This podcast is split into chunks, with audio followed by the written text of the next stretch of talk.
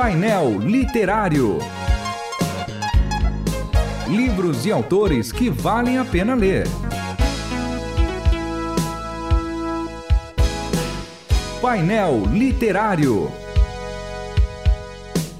Sejam todos bem-vindos ao painel literário da Rádio Transmundial. Eu sou o pastor João Paulo Gouveia e hoje a gente vai falar sobre o livro 100 Dias com Jesus, de autoria do pastor e psicanalista Fábio Bentes. Mas quem de verdade vai apresentar o Fábio é uma pessoa muito querida, né?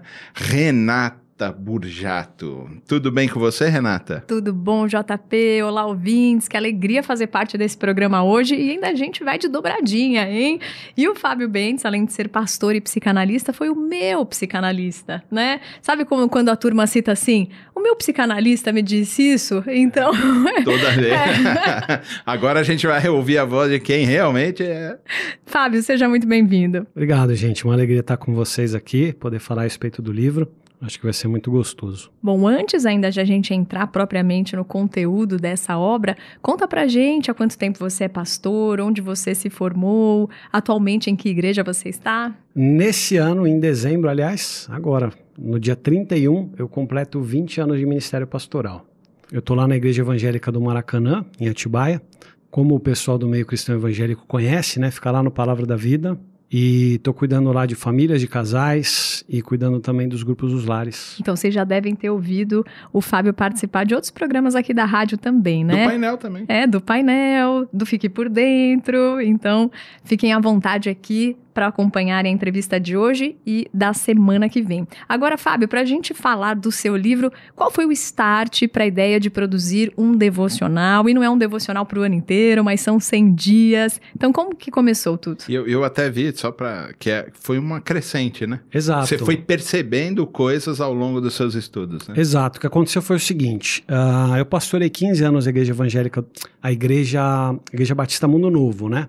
Em São Paulo.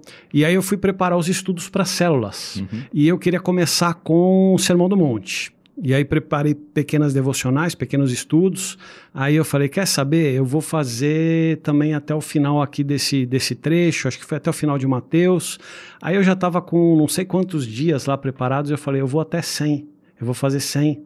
Então aí eu peguei parábolas e, e, e completei né, um, um, material com, com, com 100 dias de devocional. Aí eu transformei isso num propósito. Então em 2023, o que acontece? Eu tenho o canal do Telegram, onde eu posto em áudio as devocionais. A gente fez em março, março, abril, maio e junho, uhum. de segunda a sexta-feira. Uhum. E agora em 2024 eu não vou fazer 100 dias, eu vou fazer 40 dias, eu vou fazer pro propósitos de 40 dias. O próximo propósito é 40 dias de santidade, eu já já estou em mais da metade e eu vou fazer todo ano um propósito. É legal, um propósito devocional, é gostoso, você escolhe temática. Do ano que vem vai ser 100 dias de gratidão, no outro ano vão ser 100 dias 100 dias não, 40. 40 dias de gratidão, no outro ano 40 dias de perdão. Então eu gostei da ideia de trabalhar propósitos, foi assim que surgiu. Né? E foi muito gostoso, foi muito Por que legal. 40 é um número cabalístico? É um número cabalístico. Na Bíblia é bastante. Por que 40? Cara, posso te falar um negócio? Foi uma ideia. Será que eu posso usar esse termo? Será que foi uma ideia comercial? Porque hum. tem o 40 dias com propósitos Sim. do Rick Warren. Então, como eu sei que 100 é muito, porque o que acontece? Jesus é muito. é muito. É, é, é, tem bastante conteúdo.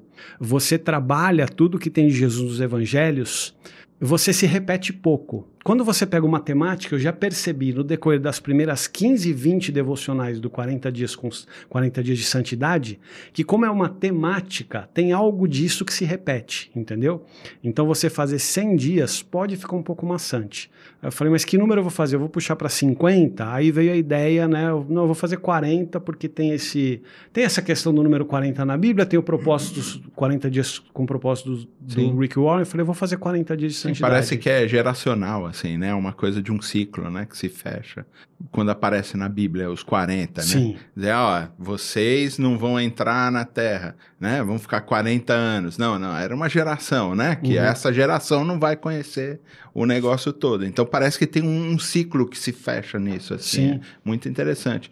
É, eu percebi aí no, no livro também que você diz assim: não, eu não vou mais falar sobre o que Jesus fez, mas sobre o que Jesus ensinou. Sim. E você dá uma, uma, uma explicação de por que você decidiu fazer isso. É, quando a gente olha, eu não quero ofender ninguém, né? Como eu sei que a, a, a rádio atinge muitos públicos, né?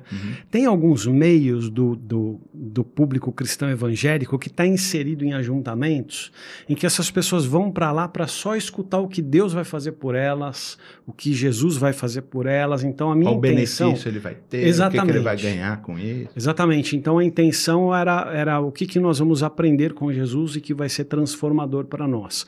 Tanto que eu praticamente deixei de lado os milagres. Então eu, eu, eu trabalho pouco os milagres, porque no fim das contas, todos os milagres também têm como propósito último aquilo que João escreveu no fim. Né? Ele fala: olha, Jesus fez muitas outras coisas que não estão registradas nesse livro, mas essas foram escritas para que vocês creiam que ele é o Filho de Deus. E, e crendo nele tenham vida eterna. Né? Então, os milagres, como todos eles, o propósito final é fazer com que a gente creia que Jesus é o Filho de Deus e crendo a gente possa ter vida eterna, eu acabei colocando foco naquilo que Jesus ensina, aquilo que ele espera de nós, entendeu? Eu acho interessante que quando ele mostra o que Jesus ensina, ele esmiuça, porque muitas vezes a gente pega a Bíblia para quem já tem o conteúdo inteiro de ponta a ponta, entende a essência do que Jesus está falando, mas uma faz- frase deslocada pode causar um impacto em quem ainda não conhece Cristo, o que ele está falando, que pode mais, é assim, a letra mata, né? E o Espírito é que dá vida, que faz aquele entendimento tem a sua explicação plena. Então, comenta um pouquinho sobre isso. Que muitos textos ali são curtinhos, né, os versículos, mas você aprofunda naquele contexto para quem que Jesus estava dirigindo aquelas palavras e a parte de trazer reflexão também, como seria se nós estivéssemos recebendo, né? Sim, eu quando escrevi, eu estava pensando numa pessoa que não conhece nada de evangelho. É, inclusive, como você fez, tem muita gente que, que lê e fala: eu preciso dar isso aqui para o meu tio, para minha tia, para o meu irmão, para o meu pai que não conhece Cristo, e essa é uma forma maravilhosa de eles poderem conhecer o que, que é Jesus, o que, que Jesus ensina, porque no fim das contas é pegar um trecho de, daquilo que Jesus ensinou e fazer uma interpretação simples, objetiva, compreensível a qualquer pessoa de qualquer contexto. Então, é, por mais curioso que, que, que isso possa ser, ah, depois de ter escrito, quando de tempos em tempos eu leio um negócio que eu mesmo escrevi e que é simples, eu, eu sou abençoado. Eu leio aquilo, eu falo, puxa, que legal, que interessante, que gostoso, né?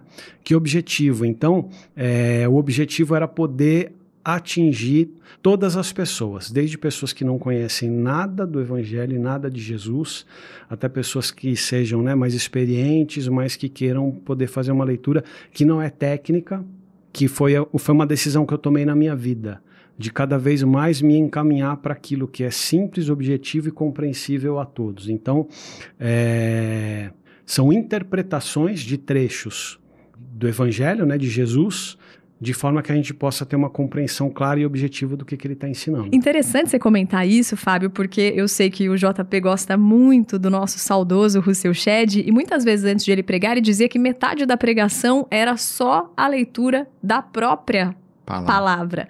Porque de verdade, quando a gente lê de novo, como é um tesouro que sempre vai trazendo coisas novas, a gente fica ali muitas vezes, né, encantados de novo de ouvir aquela palavra num outro momento da nossa vida, né? E de fato, para quem não é cristão, é um jeito de a pessoa começar, né, um propósito, porque tem um objetivo, eu já sei quando eu começo, quando eu termino, e a Bíblia parece um pouco assustadora para quem nunca leu, né? Chegar, pô, não sei nem por onde começar. É como se você pegasse, né, o leitor pela mão e vamos aprofundando, vamos trazendo ali, né, um pouquinho mais de Jesus. Agora, sobre a questão das perguntas no final, de onde surgiu também essa ideia? porque eu percebo que a aplicação é extremamente prática, né, que você propõe. Então, como que foi que você falou começou pelo Telegram? É, ali também aqueles comentários nos grupos e tal? Não, foi, foi com a intenção de que, como eu estava criando estudos para serem usados nas células, o que, que eu queria? Com a pergunta, eu queria propor um debate para o grupo. Uhum. Então, quando você tem uma reunião de 10, 12, 15 pessoas, você tem a leitura de um trecho do Evangelho, você tem a interpretação daquele trecho.